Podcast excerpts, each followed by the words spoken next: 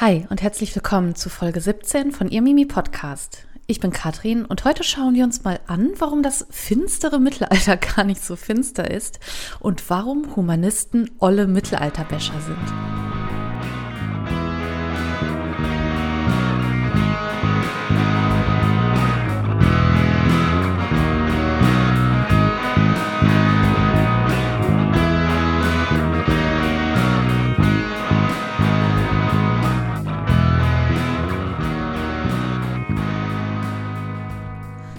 Im Mittelalter hatten die Leute keine Mittel. Alter. Ähm, ja, eines meiner liebsten Wortspiele. Und äh, ja, ich muss mir gerade ehrlich gesagt ein bisschen das Lachen verkneifen. Äh, ich hoffe, du siehst es mir nach. Aber die Frage stellt sich hier, warum heißt das Mittelalter überhaupt so, wie es heißt? Und warum können wir überhaupt diese unheimlich genialen Wortspiele machen? Genau das möchte ich äh, mit dir in dieser Folge teilen. Und wenn auch in Kurzform dir erzählen, ähm, ja, woher dieser Begriff kommt und welche Rollen natürlich auch die mittelalterlichen Handschriften hier spielen. Nun gut, äh, wie die meisten äh, wissen, unterteilen wir die Geschichte in Epochen. Ich lasse jetzt natürlich mal die ganzen, also Bronze und was es nicht alles gibt, also Steinzeit, da kenne ich mich überhaupt nicht aus. Deswegen ähm, an alle Archäologen da draußen bitte nicht äh, auf den Kopf kloppen. Ich gehe jetzt erstmal von diesen drei, ja, uns bekanntesten Epochen, sage ich jetzt einfach mal aus. Wir unterteilen in der Regel in die Antike, in das Mittelalter und in die Neuzeit. Quasi die, äh, ja, heilige Dreifaltigkeit, wenn man so möchte, der Epochen. Und das ist natürlich sehr oberflächlich im Hinblick auf die Komplexität der Geschichte und der, der, ja, der Jahrhunderte und allen Ereignissen, sowohl politisch, literarisch, künstlerisch und so weiter und so fort. Man kann das ja in jede beliebige Richtung ähm, lenken, sage ich jetzt mal. Doch die Frage ist, warum, warum macht man das überhaupt? Also warum teilt man überhaupt so Epochen beziehungsweise die Geschichte in Epochen ein? Das ist eigentlich relativ leicht zu beantworten, denn man benötigt das am Ende, um eine gemeinsame Grundlage zu haben. Also diese Einteilung ist eine Hilfskonstruktion und hilft uns einfach nur, das als gemeinsame Grundlage zu nehmen, damit alle wissen, wenn wir über Geschichte reden, befinden wir uns da und da. Und am Ende ist es einfach wichtig für das ja, historische Verstehen. Man muss eben auch sehen und sich klar machen, dass eben in der Spätantike da keiner auf die Uhr geschaut hat. Ähm, und gesagt hat, Leute, gleich beginnt das Mittelalter, geht noch mal alle aufs Klo, gleich geht's los. Und richtig unübersichtlich oder übersichtlich, das ist wohl Ansichtssache, wird es, wenn sich das Mittelalter auch noch mal einteilt in das Frühe, das Hohe und das Späte, beziehungsweise unterteilt wurde. Also irgendwas muss ja passiert sein, irgendwo muss ja ein Bedürfnis herkommen, diese Epochen irgendwie ja zu erstellen, zu konstruieren. Irgendjemand hat ja mal diese, ja, ich sag mal, künstlichen Grenzen gezogen. Aber ja, wer hat das gemacht und warum wurde das überhaupt gemacht und vor allem wann? Und welche Rolle spielt das Mittelalter in diesem Konstrukt? Und warum ist das Mittelalter in diesem Konstrukt denn so unglaublich finster und äh, so unglaublich dunkel? Das Klischee kennst du bestimmt. Das Mittelalter wurde vor allem von der Latein dominierten Gelehrtenwelt des 16. und 17. Jahrhunderts häufig als ja bekanntermaßen finstere Zeitalter bezeichnet, ähm, allerdings auch schon früh im 15. Jahrhundert, vor allem in Italien. Denn hier dachte man sich, äh, ja, lass mal auf die Idealen, äh, auf die Ideale der Antike zurückbesinnen und das Mittelalter überwinden, weil Mittelalter ist ja doof und dumm und rückschrittig und die Antike die, ja, die rockt einfach. Ja, bereits in der Renaissance wurde also die Epoche zwischen der Antike und der damaligen Gegenwart, also das Mittelalter, äh, als ein Zeitalter betrachtet, in dem das Wissen und die Werte der antiken Kulturen angeblich in Vergessenheit geraten waren. Warum das nicht so ist, werden wir auch gleich noch äh, ja, herausfinden. Damit wurde also aktiv eine kulturelle und geistige Unterlegenheit des Mittelalters kommuniziert. Diese Bewertung, die wurde dann weiter im 19. Jahrhundert im ja, Zuge der Romantik übernommen und weiter ausgebaut. Ja, und so nahm das Ganze einfach seinen Lauf und nicht zuletzt durch heutige Darstellungen in Filmen, äh, in Romanen und so weiter wird dieses Bild halt immer weiter transportiert und Natürlich gibt es auch noch gegenteilige Darstellungen des Mittelalters, also diese ja, überaus romantische Darstellung. Also das geht immer in so extreme Richtungen. Und ja, aber Fakt ist, dass wir eben auch oder dass uns eben häufig bei Interpretation eben dieses finstere und dunkle ja, Mittelalter eben auch begegnet.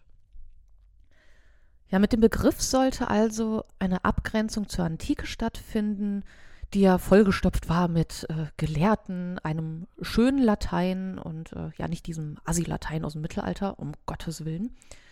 Und äh, ja, das Mittelalter wird auch eben mit einem äh, ja, rückschrittigen Wissensstand äh, in Verbindung gebracht und das wurde durchaus betont. Unter diesem Schlagwort des finsteren Mittelalters äh, wurden, wie gesagt, Rückschritte betont, eben auch dieser bekannte Mythos der flachen Erde, also der Flat Earth-Theorie, ähm, die ja auch aktuell ist. Da gibt es aber noch ähm, aus anderen Geschichtspodcasts ganz wunderbare Folgen zu diesem ganzen Flat Earth-Thema. Und ja, jedenfalls hat sich was im Laufe der Zeit haben sich diese Vorstellungen von diesem ja, historischen Mittelalter herausgebildet, äh, die allerdings keine Grundlage wirklich haben und die eben von diesen Wertungen von Humanisten in die breite Öffentlichkeit gelangt sind und heute halt immer noch gelangen und eben, ja, und diese Werte, die gelten einfach eben noch und ja, werden entsprechend aufbereitet, nur weil eben äh, Menschen aus der Renaissance, also Humanisten, eben das begründet haben. Also dürfen wir uns bei dem Begriff des Mittelalters, ähm, müssen und dürfen wir uns nicht in die Köpfe und in das Bewusstsein der Menschen des Mittelalters bewegen, sondern in die Köpfe von den Humanisten. Und die Menschen des Mittelalters haben also so gesehen gar nichts mit dem Begriff des Mittelalters zu tun. Es hat, wie gesagt, einfach mit der Bewertung beziehungsweise mit der ja, Aufwertung der eigenen Zeit zu tun, in der man lebte. Seine eigene Zeit definierte man dann eben als ja, Renaissance, also als Wiedergeburt, in der man sich auf die alten, antiken Werte besinnen wollte und ja eben auch äh, ad fontes ging, wie es so schön heißt. Also das ist lateinisch für ähm, zu den Quellen. Also man ging zu den antiken Quellen und zu den antiken Schreibern zurück. Man muss sich also einfach mal klar machen, wie problembehaftet dieser Begriff auch einfach ist. Und man muss mal auch einfach darüber nachdenken, dass sich Humanisten, also eine Gruppe von Menschen, es sich herausgenommen haben, eine gesamte Epoche zu bewerten, also Jahrhunderte der Geschichte und das auch noch sehr negativ. Die haben also ein negatives Bild erzeugt, das bis heute bis zu einem gewissen Grad und ich finde zu einem sehr hohen Grad auch einfach noch Bestand hat. Ähm, hierzu möchte ich auch gern ein Zitat vorlesen und zwar von Peter von Moos. Ähm, er ist französischer mittellateinischer Philologe und hat einen ganz großartigen Aufsatz geschrieben über die Gefahren des Mittelalterbegriffs. Und zwar schreibt er, die Vergangenheit wird aus vieldeutigen Sätzen, nicht aus Direkterfahrung erkannt. Es gibt insofern nur eine Histoire connaissance, also Geschichtswissen, die Histoire Réalité, aber ist ein Phantom, also die Geschichte, die tatsächlich passiert ist.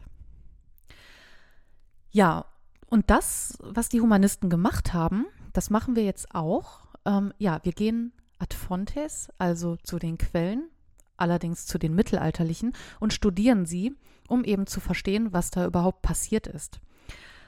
Und das Zitat von Peter von Moos trifft das eigentlich so ziemlich gut, denn wir haben hier einfach Ausschnitte, wir haben Geschichtswissen, können aber nicht zu 100 Prozent die Realität abbilden. Aber hier sind es die mittelalterlichen Quellen, die uns Einblicke geben. Und hier hat das Mittelalter auch schon richtig viel geleistet. Hier haben wir eine von ja, vielen Chancen, das Mittelalter quasi auf äh, das Platz 1 Podestchen zu stellen. Denn ohne das fleißige Abschreiben und Aufschreiben, auch in der Spätantike, aber vor allem im Mittelalter, hätten wir die meisten antiken Texte gar nicht.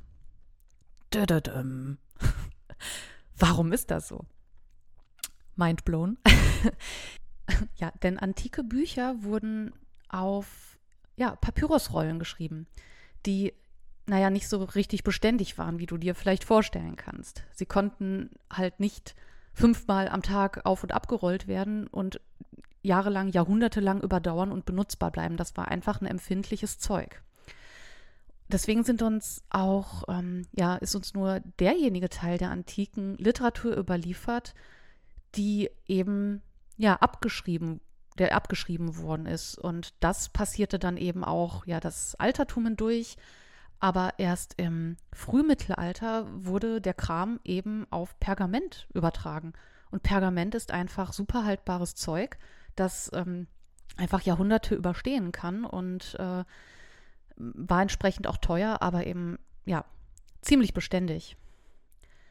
Allerdings muss man be äh, beachten, dass ja eigentlich nur Texte aufgeschrieben worden sind, die eben als mh, mm, ja lohnenswert oder wertvoll betrachtet worden sind. Also man hat nicht einfach alles aufgeschrieben und sondern wirklich nur das, was ähm, ja wie gesagt einfach lohnenswert war. Und das ist der Grund, weswegen wir eben nicht alles aus der Antike, also das komplette Wissen aus der Antike überliefert haben. Das bedeutet, dass die Überlieferung des ja fast gesamten literarischen Erbes, und das muss man hier ganz, ganz stark betonen, ähm, einfach ein Verdienst des ach so finsteren Mittelalters sind und vor allem der Kirche. Das bedeutet halt aber auch, dadurch, dass eben so selektiert wurde, was aufgeschrieben wurde, dass wir fast, fast gar keine Originalausgaben äh, antiker Quellen haben. Aber ja gut, wer weiß, was da vielleicht noch so gefunden wird in nächster Zeit. Ich bin gespannt. Ähm, es wurde, wie gesagt, viel abgeschrieben.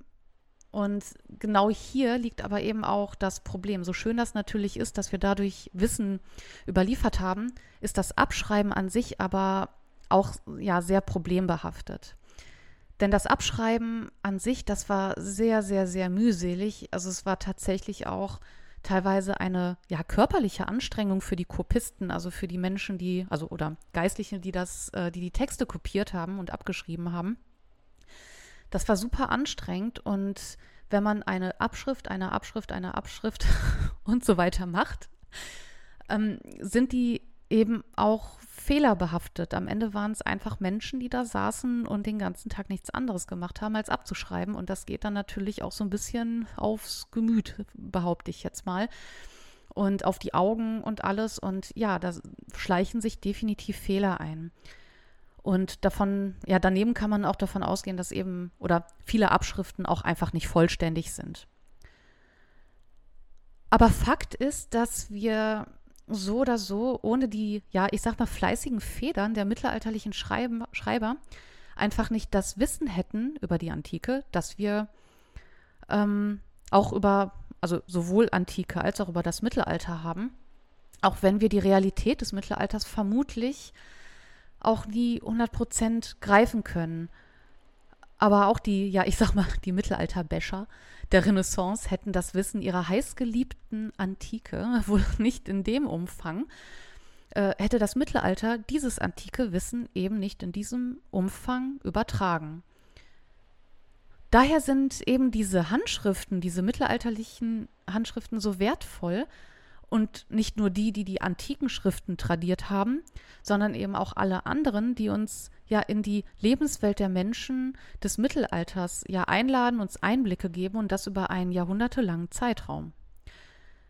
Und ja, was ich sagen muss und was wir dann eben auch aus dieser ja, Wertung der Humanisten lernen können, ist einfach, dass es hier einfach auf eine sachliche, objektive und eben wissenschaftliche Herangehensweise beziehungsweise Auswertung der Quellen ankommt.